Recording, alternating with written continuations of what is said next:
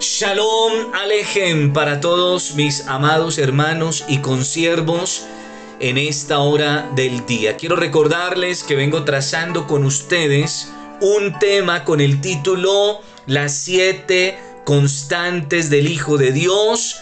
Estamos llegando a la recta final de este tema y en esta oportunidad te estaré compartiendo la quinta constante que tiene que ver con la ministración y, la, y el servicio continuo a Dios. La ministración continua, el servicio continuo a Dios. Encontramos varios ejemplos en la Biblia de ministración y de servicio continuo. Voy a comenzar con el primer ejemplo y es el de Daniel, el servicio continuo de Daniel. Y quiero invitarte para que vayas conmigo a la palabra de Dios en el libro de Daniel y voy a estar leyendo del capítulo 6, el verso 16 y el verso 20. Daniel 6, verso 16 y verso 20. Dice la palabra, entonces el rey mandó y trajeron a Daniel y le echaron en el foso de los leones. Y el rey dijo a Daniel, atención lo que el rey le dice a Daniel, el Dios tuyo, a quien tú continuamente sirves, él te libre. Verso 20. Y acercándose al foso, llamó a voces a Daniel con voz triste y le dijo, Daniel, siervo del Dios viviente, el Dios tuyo, atención, a quien tú continuamente sirves, te ha podido librar de los leones. Vemos a un rey impío admirando la devoción y el servicio de un hijo de Dios. Muchos son los que admiran en otros la piedad para con Dios aunque ellos mismos no le hacen caso. Muchas veces encontramos en la iglesia, en los ministerios, a personas que solo se la pasan admirando lo que otros hacen, pero nunca están dispuestos a hacer hablan de lo que otros hacen, de lo que otros dicen, sacan pecho de, lo, de la gloria de otros, pero ellos mismos no están dispuestos a cumplir el propósito de Dios en sus vidas.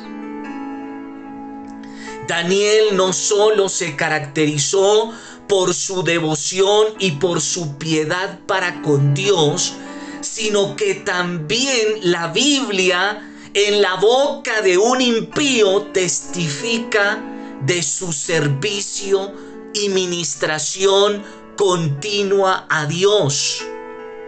Y no solo en los momentos, digamos que de bonanza, de bendición, de paz, de prosperidad, sino que también en los momentos difíciles, en los momentos de adversidad, vemos a un Daniel que aún es capaz de dar su misma vida por el servicio y la obra de Dios. En dos momentos, uno ante el horno de fuego y el otro estando en el foso de los leones, lo vemos sirviendo y dando testimonio de ese servicio ante aquellos que lo rodeaban.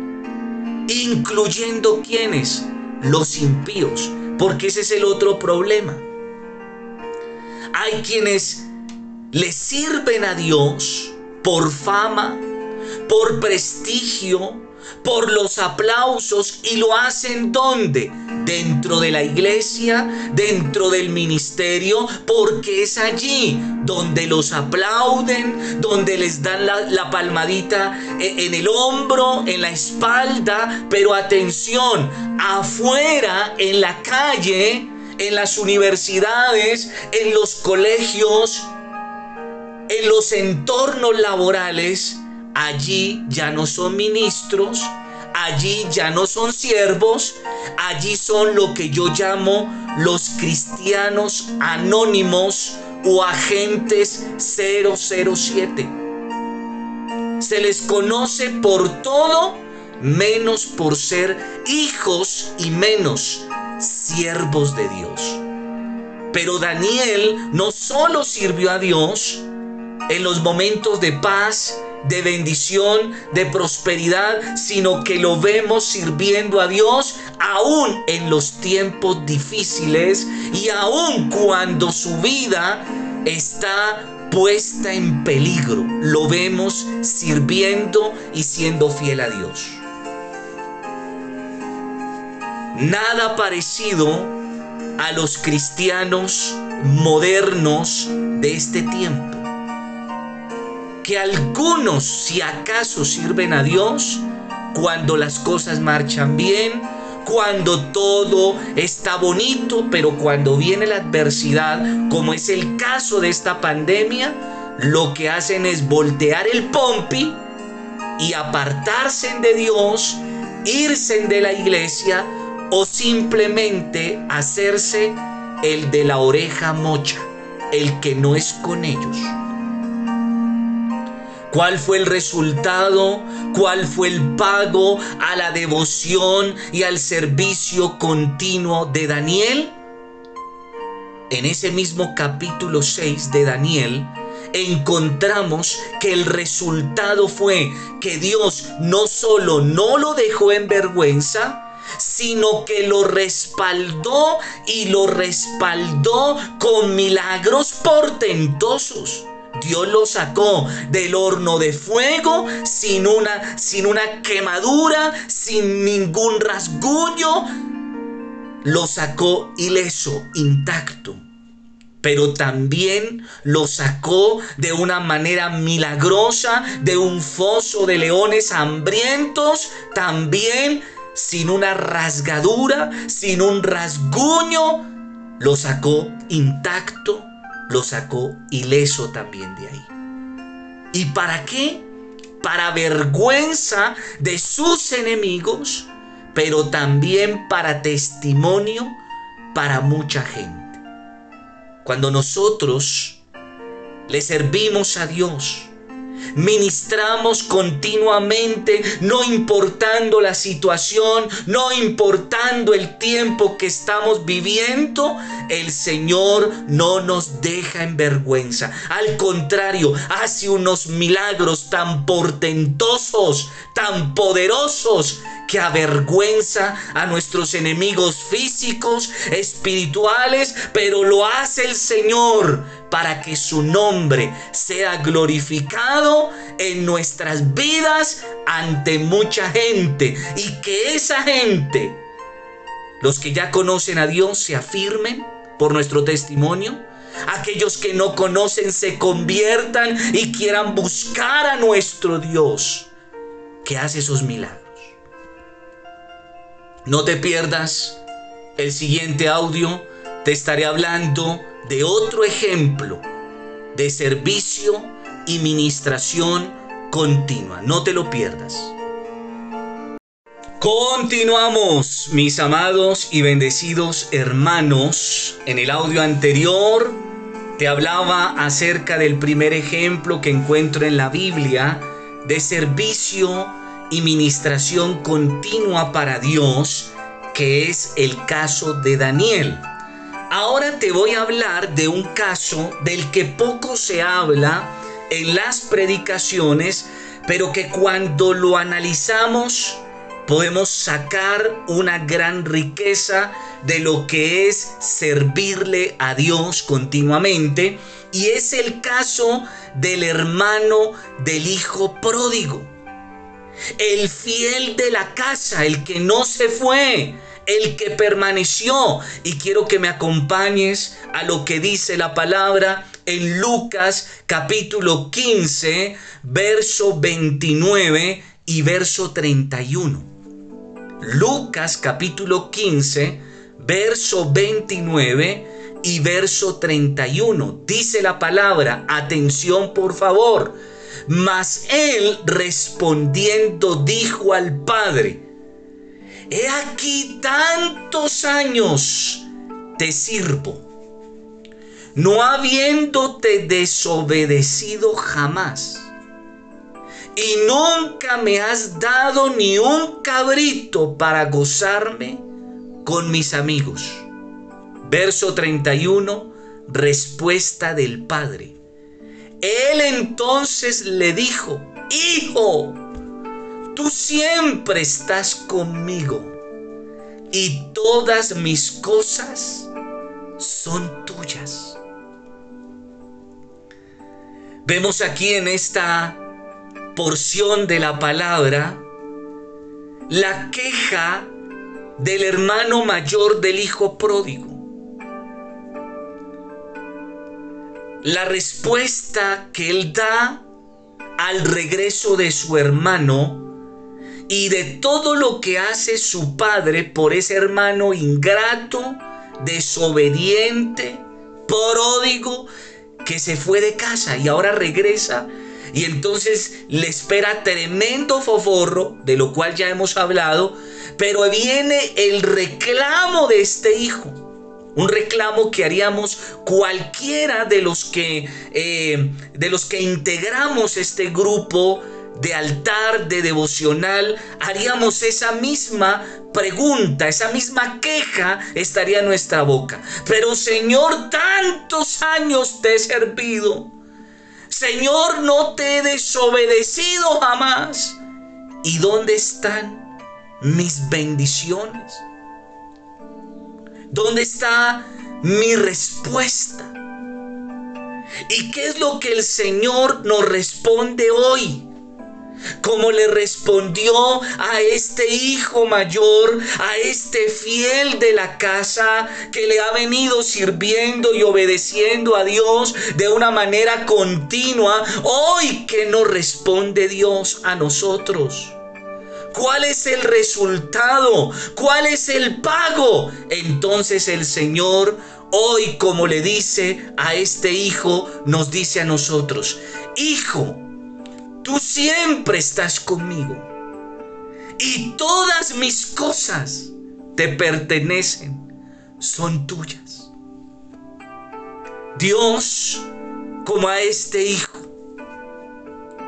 hoy a nosotros, mis hermanos líderes, servidores, pastores, nos dice el Señor en respuesta a nuestro servicio a nuestra administración continua, nos dice el Señor, recuerda quién eres. Él nos recuerda quiénes somos y que somos mis hermanos. Somos sus hijos. Por tanto, como somos sus hijos, lo que es de Dios nos pertenece por derecho de hijos. No tenemos nada que envidiarle al impío, al inconverso, al rebelde, al desobediente. No, mi hermano. Porque lo de Dios nos pertenece a nosotros. Es más, no tenemos nada que arrebatarle a Satanás ni a los demonios porque eso nos pertenece por derecho a nosotros. Mi hermano, no lo olvides nunca. Quien le sirve a Dios está siempre con el Señor. Por tanto, como está siempre con el Señor, repito, todo lo que es de Dios le pertenece por derecho. Si esta palabra, mi hermano, no te anima, no te levanta, no te fortalece, mi querido, mi querida, que Dios te bendiga y te guarde.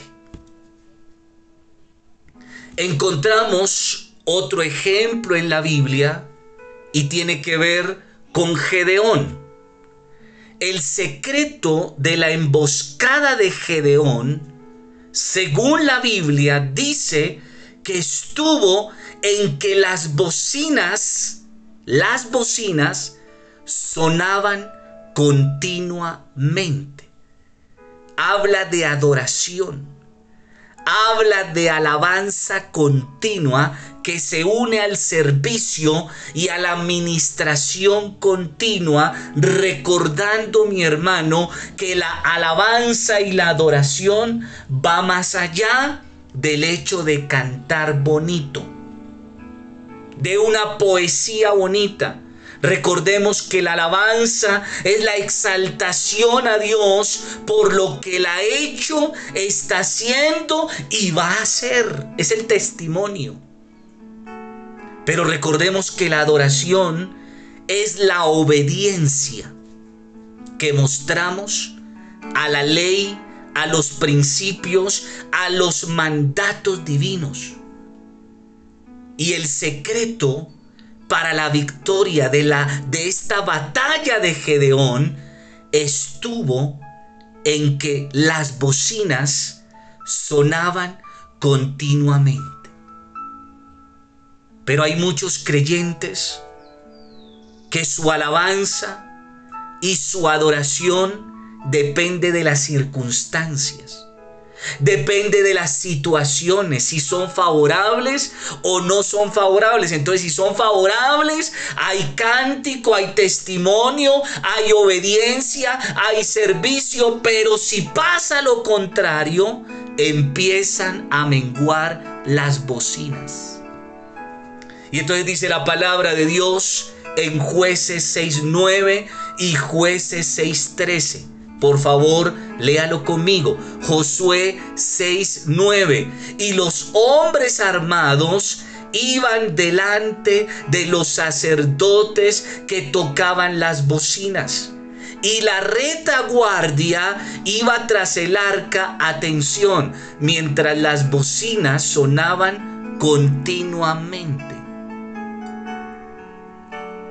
Lea conmigo el verso 13 dice la palabra, y los siete sacerdotes, llevando las siete bocinas de cuerno de carnero, fueron delante del arca del Señor, atención, andando siempre y tocando las bocinas. Y los hombres armados iban delante de ellos, y la retaguardia iba tras el arca del Señor, porque siempre Dios va delante el pastor, el sacerdote va adelante y viene la retaguardia, dice la palabra, mientras las bocinas tocaban continuamente.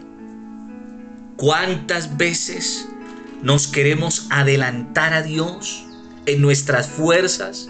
Nos queremos adelantar a los pastores, a los sacerdotes que Dios ha establecido. O peor aún, dejamos a Dios a un lado, dejamos al pastor a un lado, a los sacerdotes a un lado. Nos apartamos, nos alejamos. No, la clave, el secreto para la victoria está en que Dios va adelante. Atrás va el pastor, el sacerdote de Dios, pero atrás va el pueblo tocando, cantando, testificando, obedeciendo continuamente. Como creyentes, ministros e hijos de Dios, Debemos estar firmes y constantes en el puesto que Dios nos puso. Sí, Señor. A cada uno de los que integramos esta sala de aprendizaje, de devocional, de seminario, Dios a cada uno nos ha dado un lugar. No tenemos que envidiar el lugar del otro, el ministerio del otro, el llamado del otro. No, Dios ya te dio tu lugar te hizo un llamado y te otorgó un ministerio con talentos y dones. Pero tienes que permanecer firme y constante en tu puesto. No puedes abandonar el puesto. Atención lo que dice la palabra de Dios en Isaías 21:8. Isaías 21:8 dice la palabra, y gritó como un león, Señor, sobre la atalaya estoy yo continuamente de día y las noches enteras sobre mi guarda. Quiero leer esta misma porción en la versión de las Américas y en la versión Jerusalén. Atención lo que dice este mismo pasaje de Isaías 21:8. Dice la palabra, entonces el centinela gritó, oh Señor, de día estoy yo continuamente en la atalaya y todas las noches permanezco en mi puesto de guardia. Versión Jerusalén de Isaías 21:8 dice la palabra y exclamó el vigía sobre la atalaya, mi Señor, estoy firme a lo largo del día y en mi puesto de guardia estoy firme noches enteras. Este año vivimos un tiempo de noche. Estamos en una noche oscura. Y muchos a esta a este día han dejado su puesto. Se han apartado de Dios han vuelto al pecado, a la idolatría, a lo que hacían antes. Pero la instrucción de Dios hoy es clara para los que estamos en esta sala escuchando esta palabra. Tienes que permanecer firme, constante en el puesto en el cual Dios te ha puesto. En los, en los momentos de día, de luz que están por venir de bendición. Pero también en los tiempos de oscuridad y de noche que también han de venir. Ese es el llamado de Dios. Continúo en el siguiente audio, no te lo pierdas. Continuamos, mis amados y bendecidos hermanos.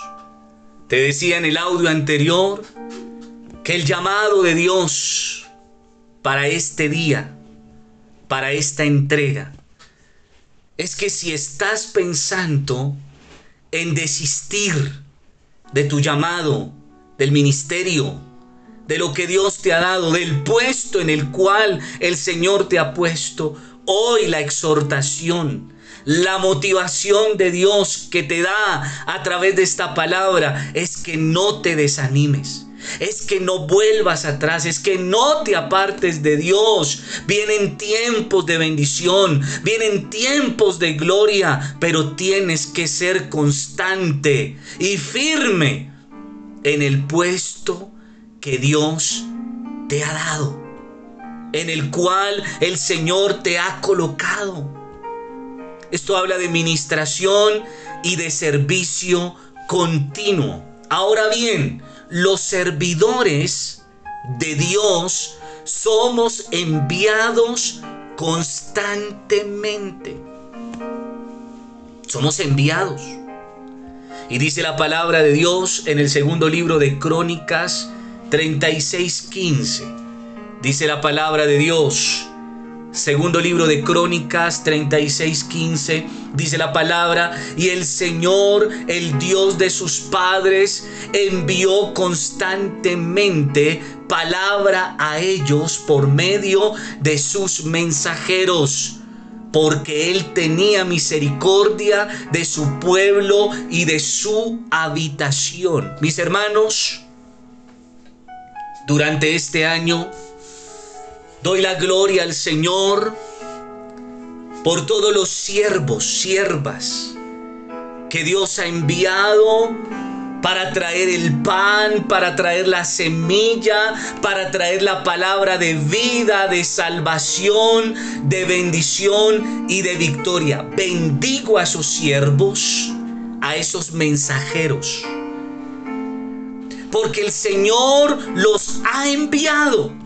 Durante todos estos meses, Dios los ha enviado por una sola razón. Y es que Él tiene misericordia de su pueblo, Moreco Eled, y cada congregación y cada iglesia del nombre de Cristo. Atención.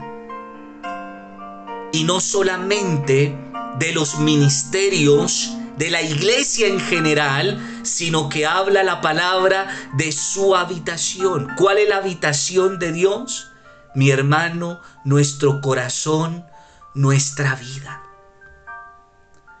Por amor al pueblo, a su pueblo y a su habitación, no ha faltado mensajero, no ha faltado mensaje, no ha faltado palabra de Dios. Alabamos al Señor por eso. Pero surge un problema, mi hermano. Y es que muchas veces Queremos ir a la inversa de Dios. Queremos hacer, como se dice vulgarmente, lo que se nos da la regalada, ya tú sabes. Sí, mi hermano. Y entonces hay mensajeros que no fueron enviados, pero van. Hermano, nadie los mandó, nadie los envió. Dios no los ha enviado, pero sabe algo, como quieren ser rebeldes y hacer las cosas a su antojo, entonces van. Pero atención porque hay mensajeros que fueron enviados, sí fueron enviados. Pero hermano, se niegan a ir. ¿Cómo le parece eso? Porque siempre, repito, queremos ir a la inversa de Dios, hacer lo contrario al deseo, a la voluntad de Dios. Queremos hacer lo que queremos, lo que nos parece, lo que creemos conveniente, pero no agradar y obedecer a Dios. Dice el Salmo 46:10, estad quietos y conoced que yo soy Dios. ¿Cuántas veces el Señor no nos ha dicho, quédate quieto, quédate quieta, déjame que yo obro, déjame que yo hago las cosas, pero no hacemos todo lo contrario. Atención a lo que dice la palabra en Lucas 24:49. Lucas 24:49. He aquí yo enviaré la promesa de mi Padre sobre vosotros, pero atención, quedaos vosotros en la ciudad de Jerusalén hasta que seáis investidos de poder desde lo alto. Entonces aquí el Señor le está diciendo a sus, a sus discípulos, no se me muevan de ahí, quédense inquietitos porque lo que les prometí va a llegar a sus vidas, pero es necesario que se queden quietos para que puedan recibir lo que viene de lo alto. Pero ¿qué hacemos nosotros? Todo lo contrario todo lo opuesto. Vaya conmigo a Hechos 1.4, donde el Señor confirma la palabra. Hechos 1.4. Y estando juntos, les mandó que no se fueran de Jerusalén, sino que esperasen la promesa del Padre, la cual les dijo, oísteis de mí. ¿Cuántas veces el Señor no nos ha dicho, no te muevas de la iglesia, no te vayas para otro lado, quédate quietito, quédate quietita donde yo te puse. Porque ahí te voy a bendecir como te lo he prometido. Pero ¿sabe algo? Hacemos lo contrario, lo opuesto. Y nos perdemos de la bendición de Dios. Hoy el Señor una vez más te dice, amado, amada, quédate quieto Quédate donde yo te puse. Donde te estoy bendiciendo, donde te estoy fortaleciendo, donde te estoy entrenando. Quédate quieto, quédate quieta. Tú verás si obedeces o no a Dios. Me impacta mucho que el apóstol Pablo tuvo un sentir de moverse hacia Asia quiso llevar la palabra. Su intención era noble, era buena, Pero mire lo que pasó, Hechos 16:6. Y atravesando Frigia y la provincia de Galacia, les fue prohibido por el Espíritu Santo hablar la palabra en Asia. ¿Lo que iban a hacer era noble? Claro que sí. ¿Era bueno? Claro que sí. ¿Era de Dios? Por supuesto, porque iban a hablar la palabra. Pero dice la palabra que el Espíritu de Dios vino a ellos y les prohibió que fueran a Asia a hablar la palabra. No era el tiempo, no era el momento. Pero repito, hermano, hacemos lo contrario, lo opuesto a lo que Dios está ordenando. Entonces, si Dios nos envía, no vamos. Y si Dios nos dice, no vaya, entonces de terco vamos. Mi hermano, cuidado con eso. Hay que ser obedientes a lo que Dios está hablando en este tiempo. ¿Qué será peor o qué será mejor? No te lo pierdas en el siguiente audio. ¿Qué será, qué será peor y qué será mejor? No te lo pierdas. Continuamos, mis amados y bendecidos hermanos. En el audio anterior te dejé con una pregunta, un interrogante. ¿Qué será peor y qué será mejor? Y quiero que me acompañes a Mateo 21, 28 al 31. Vamos a leer una escena, una historia que nos da una riqueza tremenda. Mateo 21, 28 al 31. Dice la palabra. Jesús también les dijo, ¿qué opinan ustedes de esto que voy a contarles. Recuerden el interrogante. ¿Qué será peor y qué será mejor? Jesús también les dijo, ¿qué opinan ustedes de esto que voy a contarles? Un hombre tenía dos hijos y le dijo al mayor de ellos, Hijo, ve a trabajar en la viña. Él le respondió, no quiero ir. Pero después cambió de idea, cambió de parecer y fue a trabajar. Luego el hombre también le dijo a su hijo menor que fuera a trabajar. Y él le respondió, sí señor, iré. Pero el muchacho en verdad no fue. Pregunta el maestro, pregunta Jesús, ¿cuál de los dos hijos hizo lo que el Padre quería. Los sacerdotes y los líderes contestaron, el hijo mayor hizo lo que el Padre le pidió, a lo cual Jesús respondió, les aseguro que la gente de mala fama, como los cobradores de impuestos y las prostitutas, entrarán al reino de Dios antes que ustedes. Quiero que vaya conmigo a Proverbios 25:13. Proverbios 25:13. Dice la palabra, un mensajero digno de confianza es de mucho valor para el que lo envía, como agua fresca en calurosos días de cosecha. Qué tremendo eso textos bíblicos para reflexionar, para meditar en nuestros altares, en nuestros devocionales. Pero quiero decirte algo. Y es que cuando hablamos de servicio y ministración, no se trata solo de predicar, de orar, de ministrar un privilegio específico en la iglesia. Ministrar y servir no es solo cantar en el grupo de la alabanza o ser maestros de la escuela dominical de los niños. No, mi hermano. ¿Cómo te parece que también servimos y ministramos a Dios con lo que damos?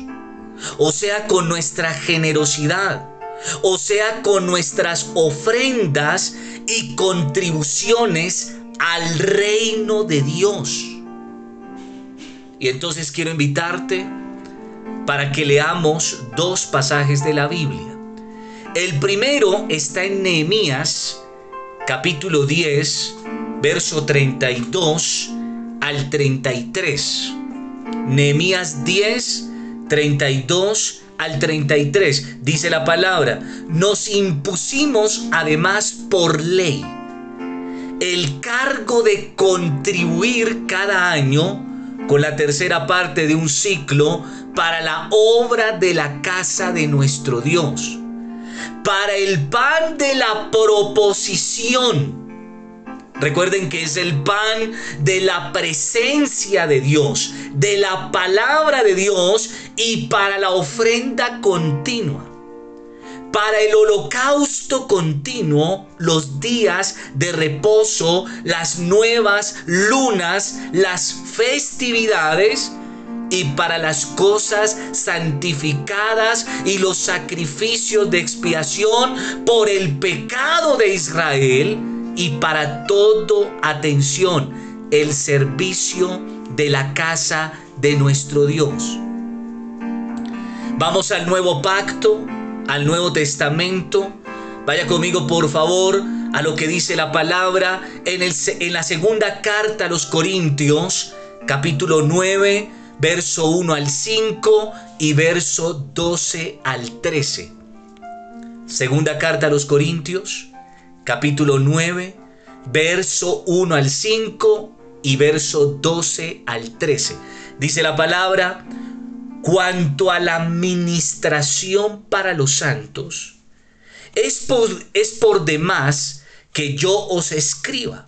Por tanto, tuve por necesario exhortar a los hermanos que fuesen primero a vosotros y preparasen primero vuestra generosidad antes prometida, para que esté lista como de generosidad y no como de exigencia nuestra.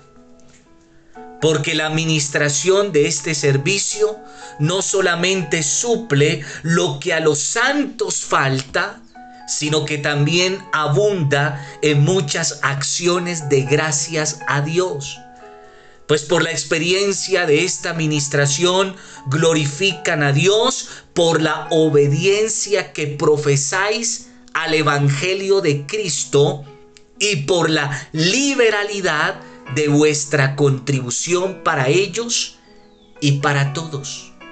Entonces en estos dos pasajes, la palabra de Dios nos confirma que no solo ministramos y servimos a Dios con lo que hacemos en la obra de Dios, repito, privilegios, predicaciones, oraciones, alabanzas, mover una silla, ser diácono, servir en la escuela dominical. No, sino que ministramos y servimos a Dios con nuestra generosidad. O sea, con lo que damos.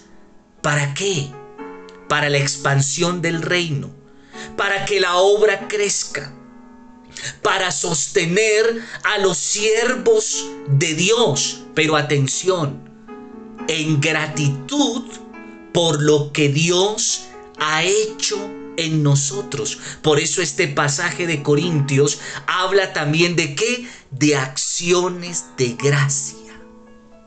Entonces mi hermano, qué errados estamos cuando pensamos que solo ministrar y solo servir es hacer. Mi hermano, es también dar. Entonces recuerda mi hermano lo que dice la palabra de Dios en Ezequiel capítulo 46, verso 14 al 15. Ezequiel capítulo 46, verso 14 al 15. Dice la palabra, y con él harás todas las mañanas ofrenda de la sexta parte de un efa y la tercera parte de un hin de aceite para mezclar con la flor de harina, ofrenda para el Señor que continuamente por estatuto perpetuo. Ofrecerán pues el cordero y la ofrenda y el aceite todas las mañanas en holocausto continuo. Hay quienes solo sirven de día, o sea, en los momentos favorables, en los momentos en que todo anda bien, pero de noche, o sea, en los momentos de adversidad difíciles como los que estamos viviendo actualmente, mi hermano, nunca se encuentran, ni física ni espiritualmente hablando. Hay quienes definitivamente es que no sirven. Pero lo peor de todos son aquellos que solo sirven, pero para estorbar.